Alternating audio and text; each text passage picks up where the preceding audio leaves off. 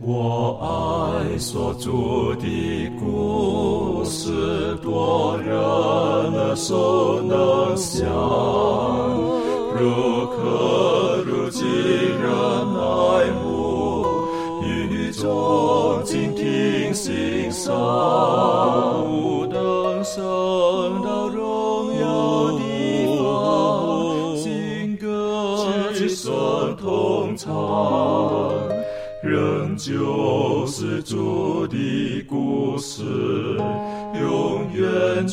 讲不完。我很难说那故事，永垂不朽传万代，在天仍然的诉说主耶稣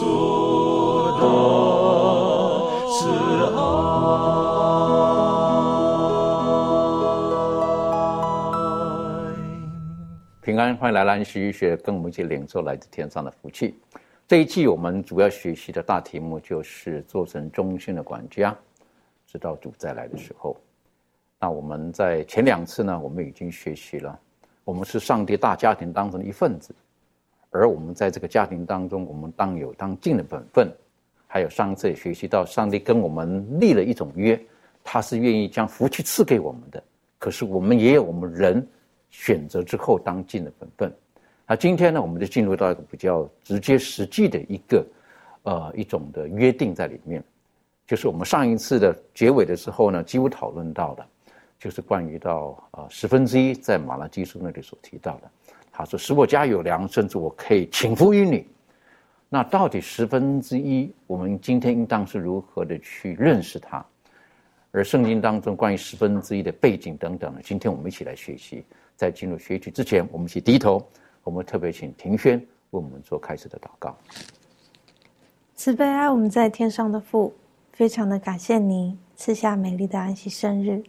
在今天我们要一起来研究十一之约的时候，愿上帝你开启我们的心窍，使我们愿意领受圣灵的教导，让我们能够明白这道理当中美好的教训。主啊，我们将以下时光完全恭敬的向你摆上，愿上帝你的名得到荣耀，奉靠耶稣基督得胜的名祈求，阿门。说到十分之一，圣经当中第一次出现十分之一就是亚伯兰，还记得这个故事的背景？好，我是觉得这个呃，没有在之前没有提到任何的这关于十分之一，可是在亚伯兰。的身上，我们就可以学习到了。一开始就是可以请立伦带我们一起来复习学习这一段，谢谢。好，那我们就来翻开圣经，在创世纪的十四章的十八到二十节。创世纪十四章的十八到二十节，经上记者说，又有撒冷王麦基喜德带着饼和酒出来迎接，他是至高上帝的祭司，他为亚伯兰祝福说。愿天地的主，至高的上帝赐福于亚伯兰。至高的上帝把敌人交在你手里，是应当称颂的。亚伯兰就把所得的拿出十分之一来给麦基喜德。那字典当中呢，十一的意字义呢，就是表示是某物的十分之一，也就是或者是说百分之十嘛。那这个圣经当中呢，第一次出现呢，就是讲到这个缴纳十分之一呢，就是在创世纪的。第十四章里面就讲到了，那当时候亚伯兰他就是从战役中得胜归回嘛，然后当时候呢，这个呃索多玛王呢以及撒勒王呢麦基喜德他们就出来迎接他，然后呢麦基喜德就为亚伯兰祝福，然后亚伯兰呢就把从战争得来的这个战利品献上十分之一。那其实，在这个另外一个章节，在希伯来书第七章里面，其实呢在第六节的时候就有写到说。独有麦基喜德不与他们同谱，倒收那亚伯拉罕的十分之一，为那蒙应许的亚伯拉罕祝福。那在这里其实也有讲到说，其实，呃，麦基喜德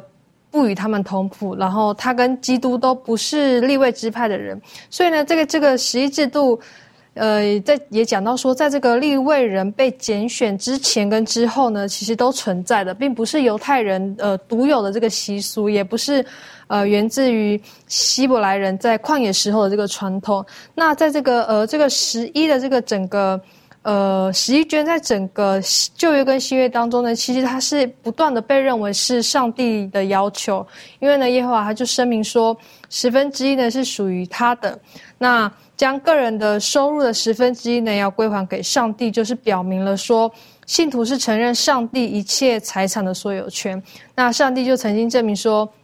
亚伯拉罕遵守了他的命令、法度和律例。他认真的履行了一切的这个宗教义务呢，其中一项就是将十分之一归还给上帝。那我们从这个信息支付的举动呢，来看到说，他是一切乐意服侍上帝并且分享上帝赐福的人，呃。就是从他的这个行为当中，他就为了这些乐意服侍上帝，然后愿意分享上帝赐福的人们，树立了一个榜样。那正如就是在古时呢，上帝最忠心缴纳十分之一所发出的应许依然有效。那我们从这里当中就有看到说，不管是过去还是现在呢，上帝仍然是愿意随时实现他的应许，并且呢会大大的赐福那些像亚伯兰一样忠心缴纳十分之一归还给上帝的人。的确哈，所以。呃，当讲到这个呃亚伯兰的时候呢，就出现了一个很关键的人物，这个叫做麦基喜德，啊，刚才所看见的麦基喜德。那麦基喜德的是提到麦基喜德呢，在希伯来书这里更提到了哈，就就把麦基喜德让我们更明白他到底是谁，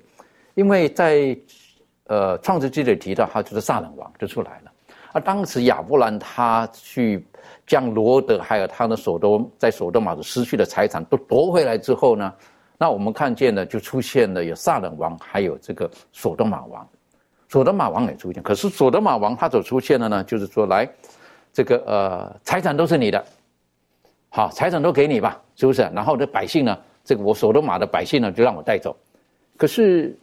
亚伯兰的回应不是，他说这个我不会向你要任何的东西。可是，当他见到撒冷王，而撒冷王出来祝福他的时候，而亚伯兰的态度，他就将他所得到的，好，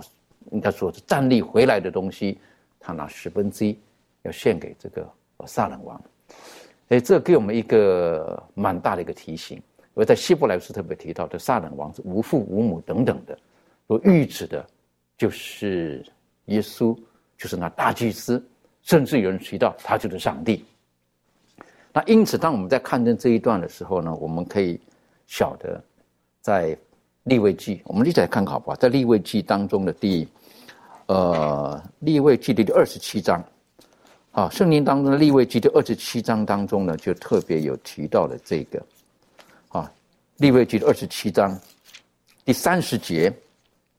经常说地上所有的，无论是地上的种子，是树上的种果子，十分之一是耶和华的。是归给耶和华为圣的。人若要赎这十分之一的什么物，就要加上五分之一。凡牛群、羊群中一切从帐下经过的，每地十只，要归给耶和华为圣。当然，在这个地方，我们晓得以以色列人他们在旷野的时候，摩西定下了这一切。可是，让我们明白，十分之一是归耶和华的，是为圣的。而刚才利伦带我们复习的这一段亚伯兰的这一段呢？他可能就把撒冷王当成是上帝给他特别的祝福，所以因此他愿意归还这个十分之一，拿十分之一来来尊荣上帝。我是觉得从这个地方我们就可以得到的很大的学习。呃，十分之一是上帝他祝福我们之后我们的一个回应。我们从亚伯兰这里我们可以看见，那其实不止亚伯兰，后来到雅各他逃亡的时候。好，雅各他逃亡的时候呢，然后神与他见面，然后他也许下了诺。这方面是不是可以请周宇带我们一起来复习学习？好的，我们首先来看这个创世纪的二十八章十三、十四节。呃，耶和华站在梯子以上，说：“我是耶和华你主亚伯拉罕的上帝，也是以撒的上帝。呃，我要将你所在。”你现在所躺卧之地赐给你和你的后裔，你的后裔必像地上的尘沙那样多，必向东西南北开展，地上万族必因你和你的后裔得福。也说在这里面，耶和华在这个呃雅各的梦中向他显现，看见一个梯子从地上可以到达上帝的天上，上帝的宝座那里，也向他显现，并且让他能看见。他将来的这个上帝所应许给他的，虽然这个雅各他目前是逃亡的时机，他骗他的这个父亲，骗他的哥哥，然后他的目的是想要得到更多的福气。好像今天这样的一个行为，好像嗯，并不是很重视。但是在当时的以色列人来讲，他们对于父辈或者说呃自己的家族里面的族长，对于晚辈的一个祝福是特别重视的。尤其我们看《创世纪》，不论是亚伯拉罕对谁祝福啊，或者或者是以撒对这个雅各的祝福啊，甚至当这个雅各年老的时候，约瑟将他的孩子来带到他的面前，请求他祝福，他们都认为祝福是一个非常神圣、得蒙福气的机会，因为他们与上帝的关系更近，他们更加看重的是上帝对他们的祝福。所以说，这个是我值得我们今天学习的。但是他虽然想要得福气，但是他的方法不对，他做了一个欺骗。但是虽然他离家出走了，我们可以看到，上帝没有撇弃他，上帝并没有说啊，他因为欺骗如何，而是说看到他如此的珍惜上帝所赐的福气的时候，在这里面，上帝与他见面，上帝给他意象，上帝向他显现，上帝告诉他，他说：“我是你。”你主亚伯拉罕的上帝也是呃你的父亲，呃这个以撒的上帝，呃我要将这个地赐给你的后裔，你的后裔必像地上的尘沙那样多。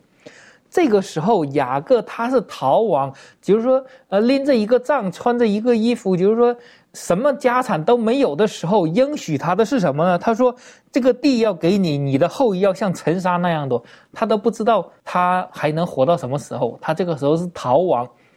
因为他很怕他哥哥，从他回来的时候，他都怕他哥哥，怕的那二十多年了，怕的那么要命的时候，可想而知，这个时候他怕到什么程度。他说：“我性命都攸关了，我还我哪里知道我的后裔？但是上帝的福气，上帝所引领的，真的是不能用眼前的环境和眼前来看的，而是要用长远的眼光。当以色列人从埃及出来的时候，几百万人出来。”真的是没办法想象上帝是如何的祝福的，但这个时候，上帝就给他一个应许，安慰他。他说：“从这个地方，呃，往东西南北，所有的地方我都要赐给你，地上的万族都要怎么样？也因为你和你的后裔得福。”这个时候不单单是说：“哦，我与你的你的爷爷立约了，并不是。”他说。今天我再一次与你爷爷立的约，今天跟你也重新立约，你的后裔也会使外邦人得福气。所以说，当他逃亡，也是内心非常挣扎、非常惧怕，呃，甚至睡觉都不敢呃安睡的时候，得到了这样美好应许的时候，他的回应是也是非常美好的。我们来看创世纪二十八章二十节到第二十二节，雅各就许愿说：“上帝。”若与我同在，在我所行的路上保佑我，又给我食物吃、衣服穿，使我平平安安的回到我父家、父亲的家，我就必耶和华为我的上帝。我所立为柱子的石头，也必作为上帝的殿。凡你所赐给我的，我必将十分之一献给你。在这里面，雅各真的受到了安慰。他说：“上帝啊，你保守我，你在我去的路上保守我，因为。”他他们所生活的地方，再回到他的母，呃，舅舅拉班那里的时候，是一个很远的距离的。当时，嗯，也不知道他有没有什么呃行动的交通工具，但是就是说也很辛苦的，这一路上也不容易的。他说：“你保佑我。”这时候他求的也不多，有食物、有衣服穿就可以，平平安安回来就可以。结果我们。因为今天我们现代人可以看到这个故事的后后续发展，他的家，他的儿子，呃，他从这个母舅家回来的时候，十十一个儿子加女儿，然后再加这个所有的财产都丰丰富富的回来，他只要求的是我有吃有穿就好，平安回来就好。结果他回来的时候是丰丰富富，也说上帝要赐福的话，真的是挡也挡不住哈。所以说在这里面。雅各就向上帝许愿说：“如果你这样的话，我就愿意将这个地方作为上帝的殿，我愿意将这个地方将来筑坛，我来献祭，来赐敬拜你。所以说，你所赐给我的一切，我都要将十分之一献给你。这个是雅各的内心当中的一个想法，说明在他们的生活当中已经有了十分之一的概念。他也愿意借着这样的一个，呃，他说：“所有你赐给我的东西，我要将十分之一献给你。”他。他认为所有的一切都是上帝赐的，并且我要归还十分之一给上帝。所以说，在这里面，先祖雅各给我们立立下了这样的一个榜样，就是我们要知道，所有的一切是上帝给的。当我们愿意回应，我们愿意，也就是说还愿的时候，就是把这个再归还给上帝，承认上帝所给我们的是多少，也承认我们与上帝之间的关系。所以说，在这里面，让我们再一次的看到十分之一是与我们与上帝之间的一个证据。的确，哈，就是十分之一。从雅各这个例子当中，我们看见的是他跟神有一个约定。好，如果你让我如何如何，凡，好，只要你赐给我的一切，我一定会拿十分之一献给你。好，这个不是隐藏的事情，不是暗暗的事情，这是公开的事情。所以从这个地方，我们也可以晓得十分之一的概念，不是到了出埃及之后，在旷野神才要求他的百姓所做的，而是在他们的先祖之前，其实他们已经有十分之一的概念了。同样的，圣经当中提到的安息日，在今天有人常常把这一天星期六安息日认为哦，那是犹太人所守的日子，好，那是他们之后在旷野才有的，其实不是。同样的概念，我们要要有一个正确的认识。这方面可不可以请云凤带我们一起来学习？好，我们看到古代以色列，他们有很多的这个遗文律法，他们都是象征性的，比如说逾越节呀、七七节呀、摇捆节呀。那我们也看到圣经当中，在旧约被杀的羔羊一直都是预表耶稣基督他将来的一个救赎。但是在新约当中，当耶稣基督他亲自降到世上，钉死在十字架上的时候。店里的幔子就裂为两半，就证明这个当这个玉表遇到实体的时候，这个遗文的律法就全部废除了。那在这个宗教制度当中，我们也看到了这个宗教制度，它是由于长期的一个历史的发展的一个产物。也就是说，宗教制度它也会随着这个环境的改变、人们的需求而改变的。那这个十分之一，我们在前面已经帮我们。提到了，也就是说，它是早于古代以色列的这样的一个遗遗文的制度，并且它也是早于上帝在西奈山呼召摩西的时候所在的。那在亚伯拉罕的时期，它就已经存在了。那么，这个十分之一，它既不是属于遗文律法会被废除掉，那它也不会像宗教制度一样会改变。这个十一的制度呢，它。一直像安息日一样被上帝所看重、所赐福，是永不会改变的。那在这里呢，就跟大家分享一个小故事啊，就是有一个孤儿被一个亿万的富豪他所领养了。当这个富豪把孤儿领回家以后呢，就对这个孤儿说：“说我的家就是你的家，我所有的一切都是你的，你的吃啊、住啊、读书啊，所有的费用都是我来付。”那。这个孤儿就非常的感动，他就问这个富豪：“他说，那我应该拿什么来回应你对我的爱呢？”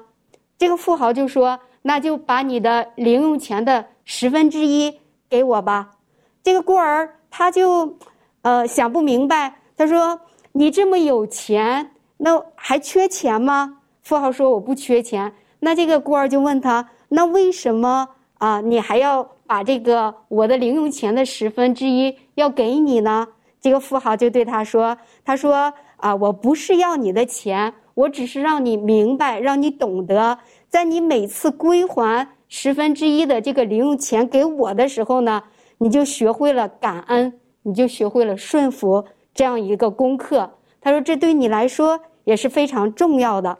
那在这个世界上，我们会发现啊，最昂贵的东西。”都是免费的，比如说啊，我们每天呼吸的空气啊，这个如果一个人缺这个氧气了，在医院他是需要花很多钱来买这个氧气给他续命的。那包括我们的生命，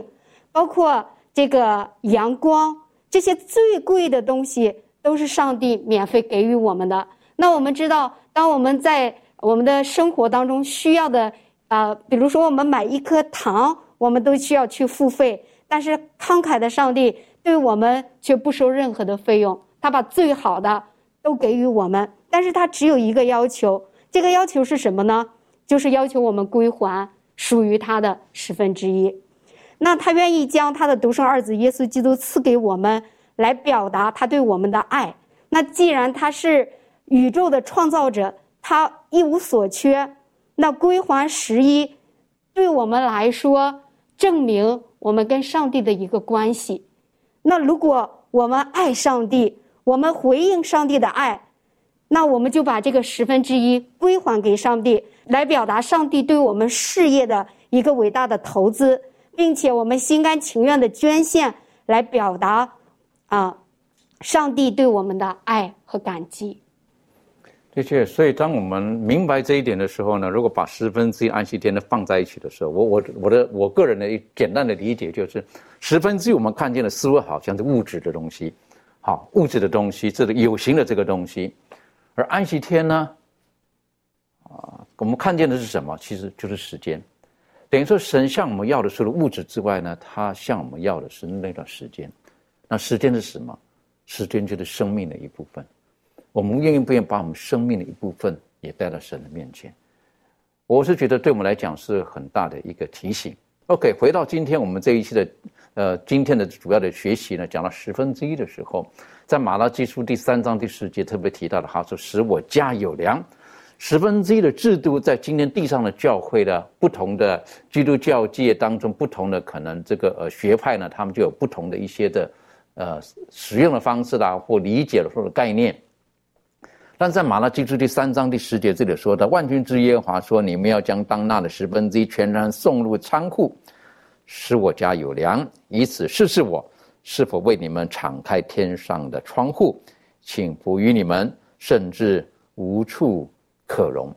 在这个地方特别提到的是仓库，还有我家这方面，这个呃，维凯有没有什么可以补充的？好，那的确，我们常常用这个马拉基书三章十节来鼓励人们要呃甘心乐意来奉献他们的十分之一。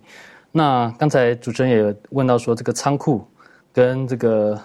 呃我家这个地方到底是指哪里呢？那我们可以回到呃旧约当中这个生命记里面，我们从这里开始看起。那整本《生命记》的内容呢，是上帝在以色列人进入迦南地之前，然后透过摩西，然后再次的向以色列人诉说了他的律法，还有一些规定啊、礼节等等的，那给予以色列人最后的一个忠固。那其中也也包含了关于十分之一和其他奉献的详细规定。那我们来看这个《生命记》的十二章五到十四节。那这里说到，但耶和华你们的上帝从你们各支派中选择何处为立他名的居所，你们就当往那里去求问，将你们的燔祭、平安祭、十分取一之物和手中的举祭，并还愿祭、甘心祭以及牛群、羊群中投生的，都奉到那里。我们今日在这里所行的是个人行自己眼中看为正的事，你们将来不可这样行。但你们过了约旦河，得以住在耶和华你们上帝使你们承受为业之地。那时要将我所吩咐你们的凡祭、平安祭、十分取一之物和手中的举祭，并向耶和华许愿献的一切美祭，都奉到耶和华你们上帝所选择要立为他名的居所。你们要谨慎，不可在你所看重的各处献燔祭，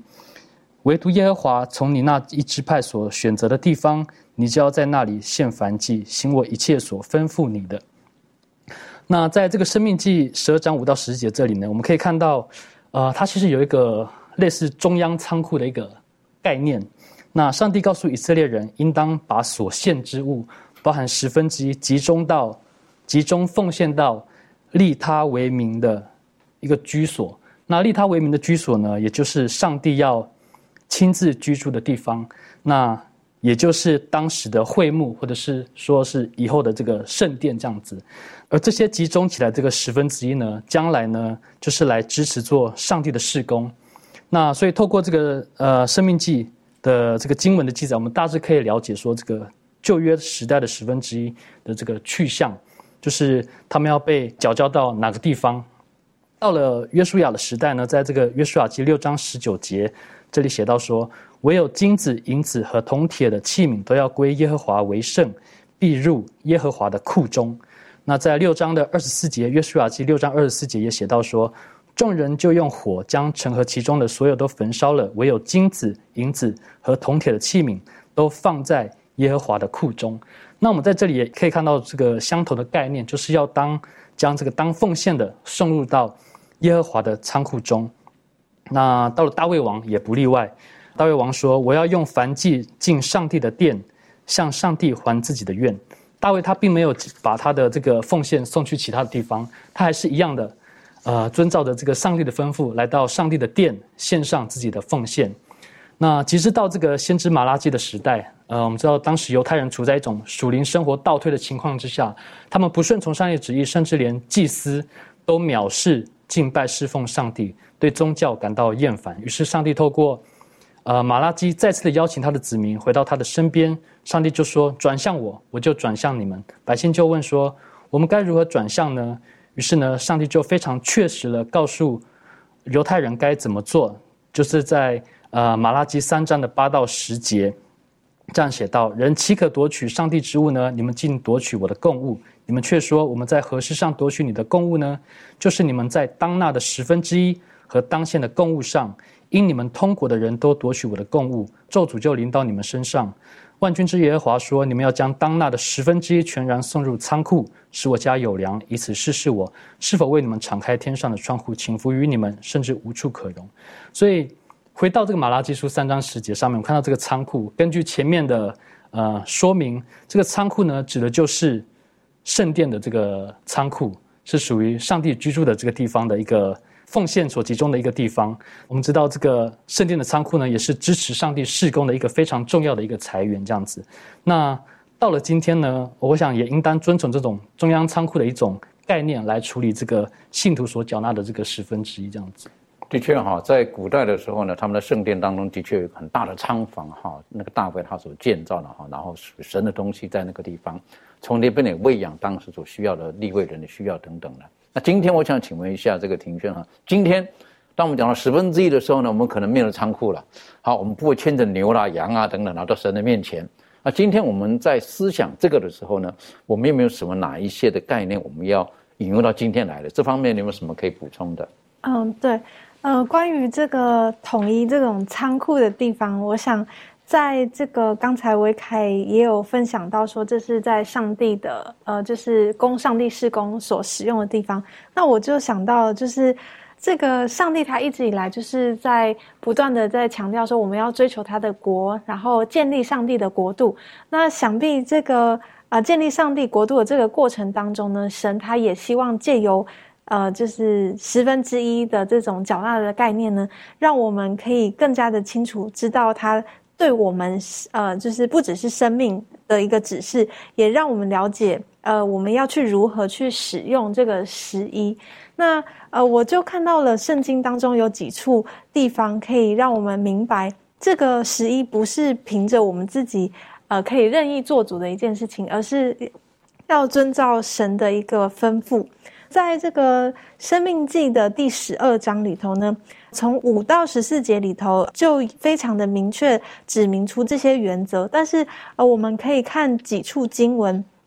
在第十二章十一节呢，这里圣经就提到说：“那时要将我所吩咐你们的燔祭、平安祭、十分取一之物和手中的举祭，并向耶和华许愿献的一切美祭。”都奉到耶和华你们上帝所选择要立为他名的居所，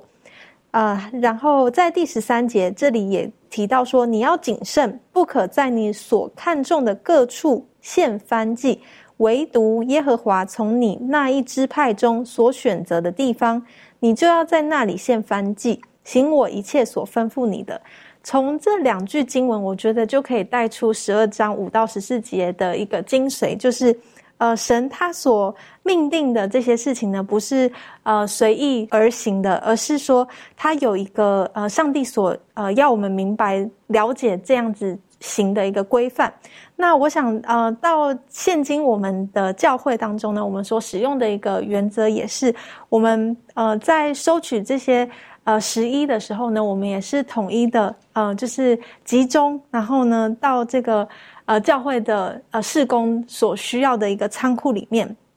并且通过这些仓库来去支付各教会所需要的一些经费。那从哪一处我们可以知道我们所做的这些行为是不是跟圣经所教导的是符合一致的呢？那我们可以看一下，在这个历代志下的三十一章，呃，三十一章的十一节到二十一节呢，呃，我们可以看从第十六节开始，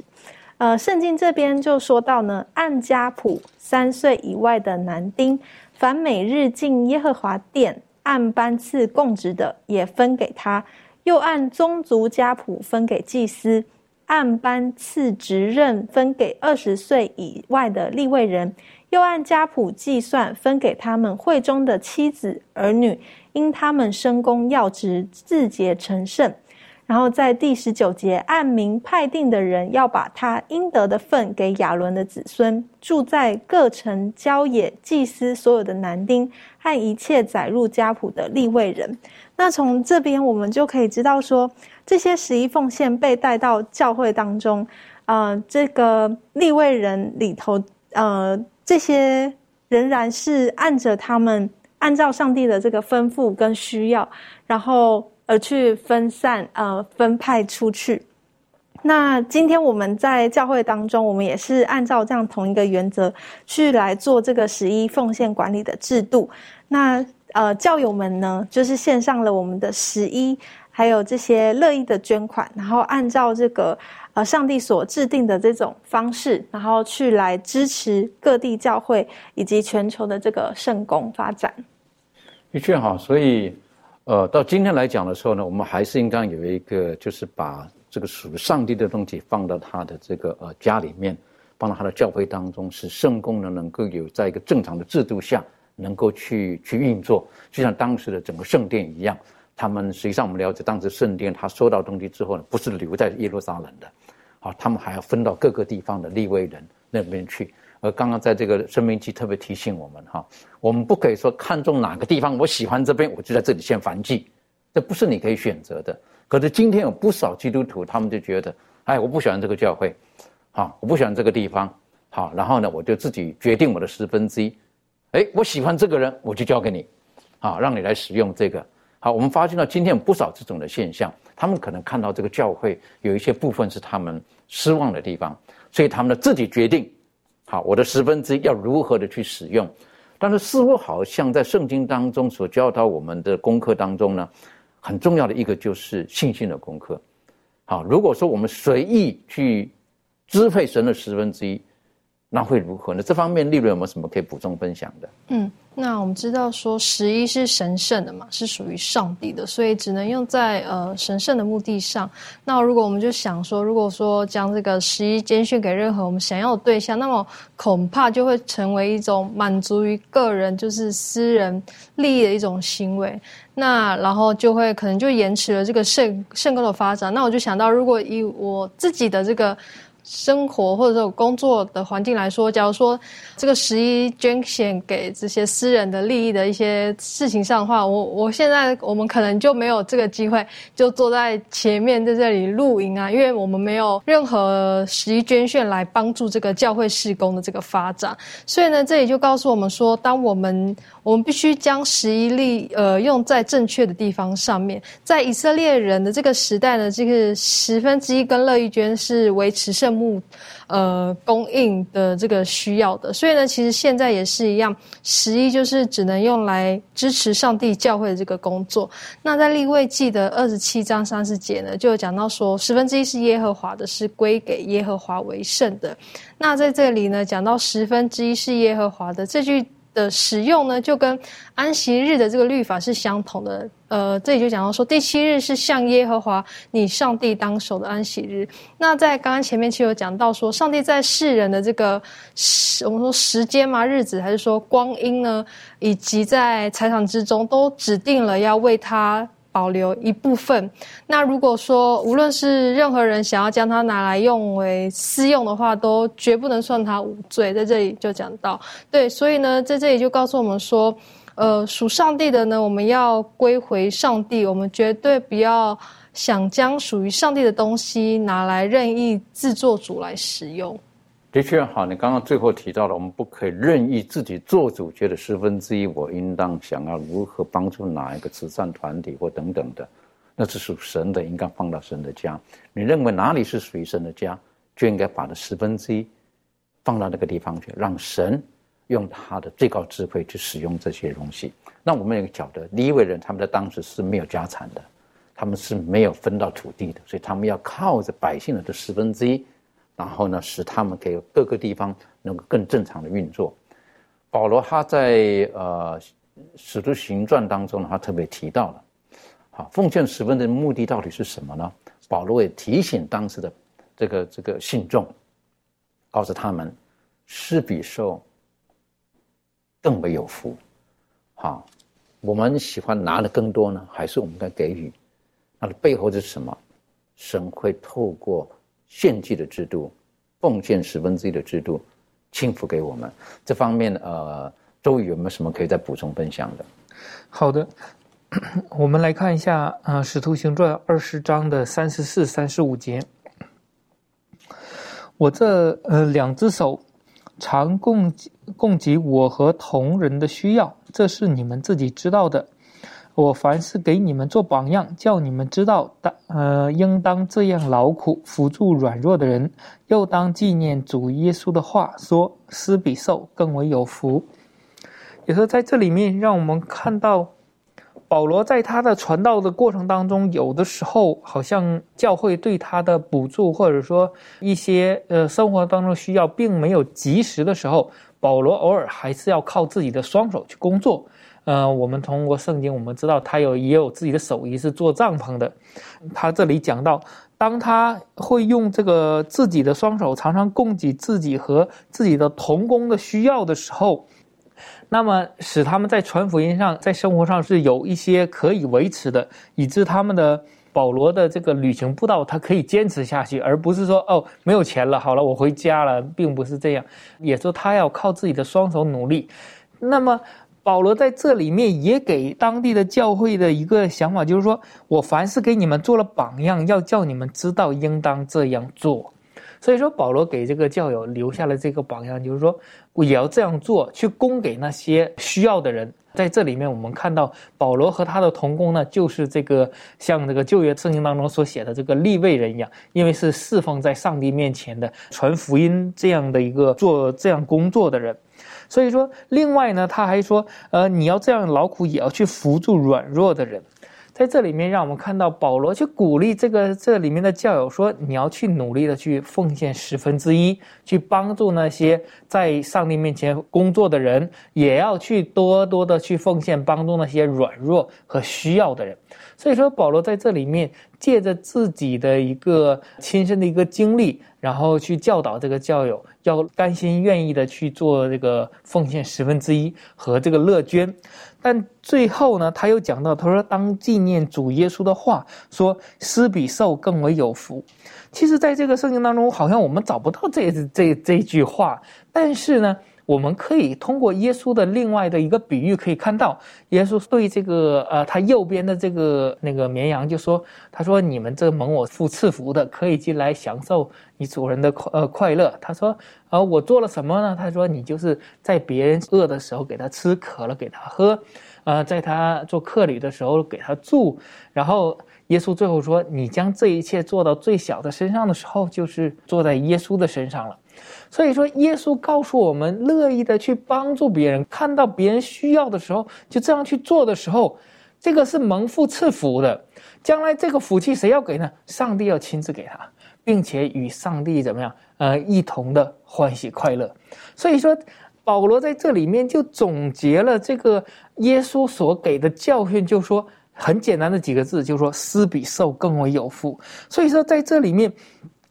保罗要告诉我们的有两个讯息：第一个，当我们愿意拿将我们的十分之一和奉献拿出来的时候，去帮助别人的时候，可以通过这样的一个行为来实践我们对上帝的信心。而我们呃，对于上帝的信心是否足够呢？或者说是否可以经过训练可以增长呢？可以通过这个奉献来训练。第二个呢，就是说我们通过。在这个钱财上忠心的时候呢，可以获得上帝所应许的一个有形的一个祝福，上帝会更大大的赐福给我们。所以说，呃，作者在这里面提到了这两点，是我们通过来奉献可以得到的一个祝福。然而，在这个圣经注释当中也提到这样的一个说辞，就是说，上帝是我们无限的供应者。当我们去展现出和上帝一样的，就是说去施舍奉献的时候，其实我们是与上帝相似的一个行为，是学习上帝作为一个供应者去帮助那些需要的人。所以说，保罗在这里面告诉我们，施比受更为有福。这里面讲了施和受这两方，在这样的时候都是得到福气的，好像受的人是这个。呃，得到者呃本身就已经得到了这样的一个祝福，但是你施舍的人呢，他得到更大的祝福。所以说，在这里面，呃，保罗用他的亲自的一个行为，并且他的教训鼓励教友，今天也鼓励我们，我们应当将这个十分之一和这个乐意的奉献拿到上帝的面前，借此让我们的信心可以增长，借此也可以让我们在这个钱财上忠心。以致得蒙上帝给我们的更大的福气。奉献真的是一个信心的功课，好，愿意施舍是个信心的功课。这方面，云凤，我们有什么个人经验或可以再补充分享的？啊，在世人的观念中，是正好与我们圣经的观念是相反的。他们觉得受比施更为有福，因为他们觉得在施予的过程当中，你不断的给予别人帮助的时候，你会有所损失。那如果是接受别人的帮助呢，反而是一种福气。那在这个大的环境当中，我们习惯了接受别人所给予我们的，当我们施舍出去的时候，我们就会觉得舍不得。但是在圣经呢，却告诉我们施比受更为有福。刚才周宇哥带我们学习了施和受都是受益者。那在我自己个人的经验当中呢，我就发现。在帮助别人的过程中，如果别人需要金钱上的帮助，我会在金钱上去帮助他；如果他在某些事情上需要你付出时间的帮助，那就就会在这个时间上去帮助他。就是说，在这个帮助别人的过程当中，我会发现我自己所得的益处反而比给予别人的那个益处更多。在这样的一个操练的过程当中，会培养。我对人的一种爱心，也会体验出我自己对上帝信心的一个回应。那更重要的是，在这个过程中，我能够体会到上帝他的应许，他的福气，真的就像圣经中所说的一样。当你愿意心甘情愿的去奉献、去施舍的时候，那你的福气，上帝所给予你的，远远是超过我们所求所想的。的确，哈，这个是一个信心的功课，哈。只要我们愿意走出这一步，当然，关于到十分之一的时候的奉献呢，到底，呃，也有讨论了，哈。有人讲，特别是很大的企业的时候，好，到底我们缴十分之一是要依照我们的收入，还是依照我们的盈余？啊，收入跟盈余的分别在哪里？等于说我卖了东西之后，我今天卖了一万块，我的一万块拿一千块出来。可是盈余呢？就是我卖了一万块之后呢，我扣掉我的成本、我的我的的人工、我的成本等等，剩下的，呃，两千块，我的交两百块。好，这概念到底应该怎么做？那企业来讲，可是如果以薪水来讲的话呢，那当然，这有一些国家呢，他就觉得说，你雇主你在发薪水的时候，同时你要把当纳的税等等的都先扣出来，然后呢，缴到政府那个地方去。那到底我们是应该拿到了？这个我们缴十分之一是应该已经被扣掉的这些东西才缴十分之一呢，还是说还没有扣之前，我们就应该缴这个十分之一？当然，在我们教会当中呢，是有个指引，就是在还没有扣除这一切之前，就应该缴纳十分之一。那个总额缴纳十分之一之后，为什么？因为实际上，当我们了解我们所缴的这税额，我们缴的该纳的一些的保险啊等等的，实际上最终的受益者还是我们自己本身。所以，因此呢，这概念就是我们要有一个信心的举动，在这个地方，等于说缴纳十分之一是一个相信上帝会会完全供应我们的，而不是说等到我们有余了，我们才拿出来，呃，奉献给上帝。其实，在旧约圣经当中，在以利亚有一次的经验，就是很很直接的，就是他那次的经验，他就是要这个富人，啊，不是等到有余了我才奉献，而是要学会奉献。这方面可以请维凯带我们再复习一次。好，那我想先带大家再复习一下关于十分之一的一些意义，还有一些原则。那首先，我们知道世上所有一切都是属于上帝的，然后包含我自己以及我所有的一切。那但是上帝呢，他只要求全部的十分之一分别为圣，然后归还给他。那当我们献上十分之一的时候呢，也就是代表我们承认上帝对万物的所有权，更是我们顺服委身于上帝的一种表现。那我想，如果我们对十分之一有一个清楚正确的认识的话，呃，面对刚才主持人所提到的这个关于呃。是收入还是盈余这些问题的话，是啊，我所拿到的全部，还是扣东扣西之后 剩下的这些？我想答案应该就很清楚了。但有的时候，现实生活当中一些困境，就是会让我们对十分之一的奉献产生了挣扎，那陷入在这种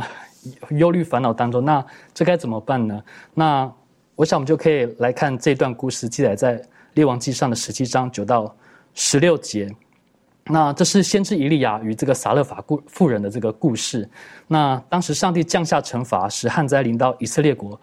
于是呢，当时全地是一片荒凉，寸草不生，然后溪水干涸。那旱灾所造成的这个饥荒，更是一一步步的在威胁着牲畜以及人类的这个性命。这时候呢，上帝就吩咐以利亚行动。那我们来读从第九节开始：你起身往西顿的撒勒法去，住在那里。我已吩咐那里的一个寡妇供养你。以利亚就起身往撒勒法去，到了城门，见有一个寡妇在那里捡柴。以利亚呼叫他说：“求你用器皿取点水来给我喝。”他去取水的时候，以利亚又呼叫他说：“也求你拿点饼来给我。”他说：“我指着永生上耶和华你的上帝起誓，我没有饼，坛内只有一把面，瓶里只有一点油。我现在找两根柴，回家要为我和我儿子做饼，我们吃了死就死吧。”以利亚对他说：“不要惧怕。”可以照你所说的去做吧，只要先为我做一个小饼拿来给我，然后为你和你的儿子做饼。因为耶和华以色列的上帝如此说：坛内的面必不减少，瓶里的油必不缺短，直到耶和华使雨降在地上的日子。妇人就照以利亚的话去行，他和他家中的人并以利亚吃了许多日子，坛内的面果不减少，瓶里的油也不缺短，正如耶和华借以利亚所说的话。好，那寡妇在任何时代来讲，我想都是属于一个比较弱势的一个身份，更何况是在几千年前这个物质匮乏又没有福利制度的这个时代，再加上当时这个旱灾的背景，所以我们可以想见，这位妇人所面临的这个处境，比我们现在绝大绝大多数的人都还要还要惨的。但是呢，伊利亚就是来到了这样的一个家庭当中，那他向寡妇要水喝，那寡妇她凭着这个。款待客人的这种心情，亲切的招待了伊利亚。当伊利亚再提出吃饼的要求的时候呢，寡妇她虽然自己有困难，可是他没有马上拒绝，他只是将自己的处境说给了伊利亚听。他说：“我没有饼，然后坛内只有一把面，瓶里只有一点油，并且我已经和儿子要做好做好要饿死的这个打算了。”他可能希望伊利亚在听完，呃。他的陈述之后呢，能够稍微怜悯一下他们母子俩的这个处境，并且可以的话能够收回自己的要求。可是我们看到伊利亚却对寡妇说：“不要惧怕，可以照着你所说的去做吧。只要先为我做一个小饼拿来给我，然后为你和你的儿子做饼。因为耶和华以色列的上帝如此说：坛内的面必不减少，瓶里的油必不缺短，直到耶和华使雨降在地上的日子。”听到这里，我们可能会觉得说：“啊伊利亚的要求实在是 ……”太不合理了！对方都已经到了这个要等死的地步了，你还这样子说？那富人他其实也大可以是可以拒绝伊利亚的，因为环顾自己现有的条件，他的确是没有能力来满足这样子的一个要求。可是我们可以看到，寡妇她没有拒绝，她面对眼前的考验，她展现出了一个极大的信心。她相信先知以利亚所说的耶和华以色列的上帝会。使坛内的面不减少，瓶里的油不缺短，直到耶和华使雨降在地上的日子。于是呢，他就动手做饼给以利亚吃。结果呢，因着这个寡妇的信心，我们看到经上记者说，他和他家中的人并以利亚吃了许多日子，坛内的面果不减少，瓶的油也不缺短，正如耶和华借着以利亚所说的话。那回到十分之一的这个问题上面，我想更多的是信心的功课。对我们可能。在现实生活当中遭遇了困境，影响我们奉献十分之一的意愿。但是我们知道，上帝也同时做出了这样的应许，说：“你们要将当纳的十分之一全然送入仓库，使我家有粮，以此试试我是否为你们敞开天上的窗户，请福于你们，甚至无处可容。”那这段经文是说，我们若用信心把我们当纳的十分之一归还给上帝，上帝绝对不会让我们有缺乏，他会敞开天窗，把福气倾倒下来，直到我们充足有余。那寡妇的。因着信依靠上帝，结果我们看到他获得的比他给予的还要更多。那愿他的经历、他的见证能够鼓励我们每一位，也都能够以信心来献上我们的十分之一。的确，哈，这个呃，当我们看见这个寡妇的时候，可能可能他很有信心，也有可能他就是尝试试看吧。好，算了，反正就这一点吧，要死大家一起死吧。上帝就祝福了他，而且很重要的是，这里提到以利亚说：“你先给我，你先给我。”好，我们是不是愿意献给上帝？好，如果有人他不愿意交十分之一的，或者没有交过，没有从中得到福气的，我们怎么样分享，让他知道那是很大的福气？这方面，庭轩有没有什么可以分享？嗯，对，我觉得这是一个非常困难的一件事情。但是，我想，当我们在说明这件事情的时候呢，我觉得第一个就是要知道说，今天这十分之一，呃，是我们很需要做的一件事情，就是。呃，虽然说我奉献了十分之一给了上帝，但是上帝他根本不需要呃我们呃缴交的这个钱。嗯，我们知道在诗篇的时候，五十章十二节圣经就说：“世界和其中所充满的都是我的。”他创造了这一切，这一切都是他的。那今天我们所交的这个十分之一，是因为我们需要，所以我们要做这件事情。那我们需要什么呢？呃，神他其实是要让我们在奉献的过程当中是快乐享受的，也让我们知道说这个付出的时候是让我们可以更加的信靠上帝，而这个最信能够信靠上帝的这件事情，其实就是一种福气。那我相信这个是呃神他在这个约当中，然后或者是说在这个诫诫命的。呃，里头呢，呃，希望我们能够去学习的，所以就好像刚才啊弟兄姐妹所分享的，即便我们是在快乐的时候，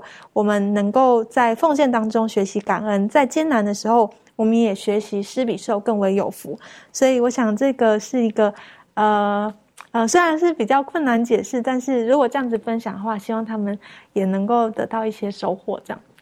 的确哈。呃，我们很快的剩下一点点时间哈，在这个呃《哥林多前书》四章第二节说到，所处于管家的是要他有忠心。这方面利润，我们一可以简单做一点分享。好，那在这里就讲到说，在管家职责上，重要的就是要有忠心。那上，因为上帝将他的财产交付照看呢，就是托付给人，那那个人呢，就成为了上帝的管家。那管家呢，他就肩负着要利用上帝的这个东西，以某种方式来为上帝谋利的一个责任。因此呢。当管家好好照看上帝所交托的每一件事情上呢，都应该能产生决定性的作用。那么我们就看一下十一中心意味着什么呢？那我本周的学科呢，我们就回顾了几个十一的原则。我们看到说，第一个呢，就讲到说，十一的数额呢，是我们收入或营收的十分之一或百分之十。第二个呢，把十一缴纳到教会的库房，福音的工人就是从那里得到报酬的。第三个。在我们获得收入的第一时间，献上以尊荣上帝。第四个呢，就讲到说。要用于正确的目的，就是要支援福音事工。那在这里呢，我们就看到说，一位真正忠心的管家呢，会在他所照管的这个世上不断的荣耀上帝。因为呢，时时刻刻我们都肩负着呃上帝的利益为第一位的这个责任。然后我们会从中认识到说，我们不能随意使用属于上帝的财物或者是才干来满足人自己内心的愿望或者是抱负。所以呢，这个诚实和忠心的缴纳十一以及。确保十一倍正确使用是上帝的管家，也就是我们每一个人的这个责任。那我在这里呢，也告诉我们说，我们不只是要在生活中的所有细节来荣耀上帝，在缴纳十一上也是如此。这样就能证明说，我们是一位诚实又忠心的管家。的确哈，这诚实又忠心的管家，在耶稣在马太福音第二十五章也提到了这一点。好，就是我们如何可以好好的用上帝给我们所有的才干等等的这方面，周瑜有没有什么可以跟我们分享的？好的，嗯，当我们来看马太福音二十五章，上帝对这些管家的一个一个比喻的时候，我们发现。圣经这样讲，他说：“那领五千银子的，又带着那另外的五千来说，主啊，我交，呃，你交给我的五千两银子，请看，我又赚了五千。”主人说：“好，你这又良善又忠心的仆人，你在不多的事上忠心，我要把许多的事派你管理，呃，可以进来享受你主人的快乐。”其实，在这里面，呃，我们可以看到一点是，这个这个人他从耶呃从耶稣那里拿拿到了这个五千两的时候，他又赚了五千两，而且这个加在一起是一万两的时候，他并没有把这个一万两放在呃那个自己的口袋里，而是又给了这个主人。所以说，在这里面让我们看到，说明这个本钱也好，赚来的钱也好，这些都是属于主人的，并不是属于这个管家的。在这里面也让我们看到。我们所有的钱都是呃上帝的，并不是呃哪些是属于我们个人的，因为都是呃上帝给的。怀斯姆在这个教育论当中有这样的一句话，他说：“当上帝命令的是，上帝命令是你们将要当纳的十分之一全然送入仓库，这种要求不属于感恩或慷慨。”而只是忠诚的问题，所以说我们将十分之一或者乐捐归给上帝的时候，其实这不是我们慷慨。哎呦，上帝需要钱，我我我我施舍给教会一些，奉献给教会一些。其实这个不是这样的，因为所有的钱都是上帝的，我们只是归还给上帝。所以说在这里面也让我们看到，我们只是应该做到。上帝托付我们的东西，我们再归还给上帝。呃，所以说在这里面，让我们重新的认识我们与上帝之间的那样最美好的关系。的确哈，当我们成为一个忠心的管家的时候，得到了报偿，上帝的奖赏，上帝是忠心又良善。我很喜欢这个字哈，忠心外加良善，然后我们可以得到上帝最重要赐给我们的福气。的确，在这个时代当中，我们如何成为一个上帝忠心的管家？如何在金钱上、在十分之一上、在乐意捐上，求上帝赐给我们智慧，也对他有绝对的信心。最后，可不可以请维凯我们今天用几句话，我们做个总结？OK，那我们今天讲到是这个十一之约。那十一之约是我们与上帝之间所立的一个双边契约。那主已经施恩，将他的财宝托付给我们，作为他的管家。那我们所要做的呢，就是我们所要履行的义务，就是将十分之一。归还给他。那愿上帝能够帮助我们，能够学习信心顺服的功课，也使我们能够将当纳的十分之一全然的献上。我想上帝的恩典必然也会供应我们的需要，使我们不致缺乏。愿上帝帮助我们，我们一起低头，我们在祷告。阿巴父，我们很谢谢您。实际上，当我们看我们的生命当中的时候，赐给我们一颗学会感恩知足的心，因为我们已经比许多人更加的幸福了。帮助我们，让我们在感恩之余。我们学会对你有绝对的信号。也许在生命当中，我们还要碰，可能会碰见更多的困难，或者未来如何不知道。但我们可以从十分之一的这个奉献的制度当中，让我们学会更加的信靠你，让我们成为你在地上中心的管家。借着我们的奉献，使父上帝你的家有粮，你的仓库得以丰富。更重要的是，使你的工作得以推展。使更多的人可以得到祝福，让我们在你伟大的救赎工作上也能够借着金钱、借着奉献时间、才干，能够参与，帮助我们，让我们不要轻易的把这个福分从我们的生命当中手中轻易的流失了，让我们可以抓住这美好的福分，忠心到底，直到主带来的时候。谢谢主，你垂听我们的祷告，奉靠耶稣基督的名求，阿门。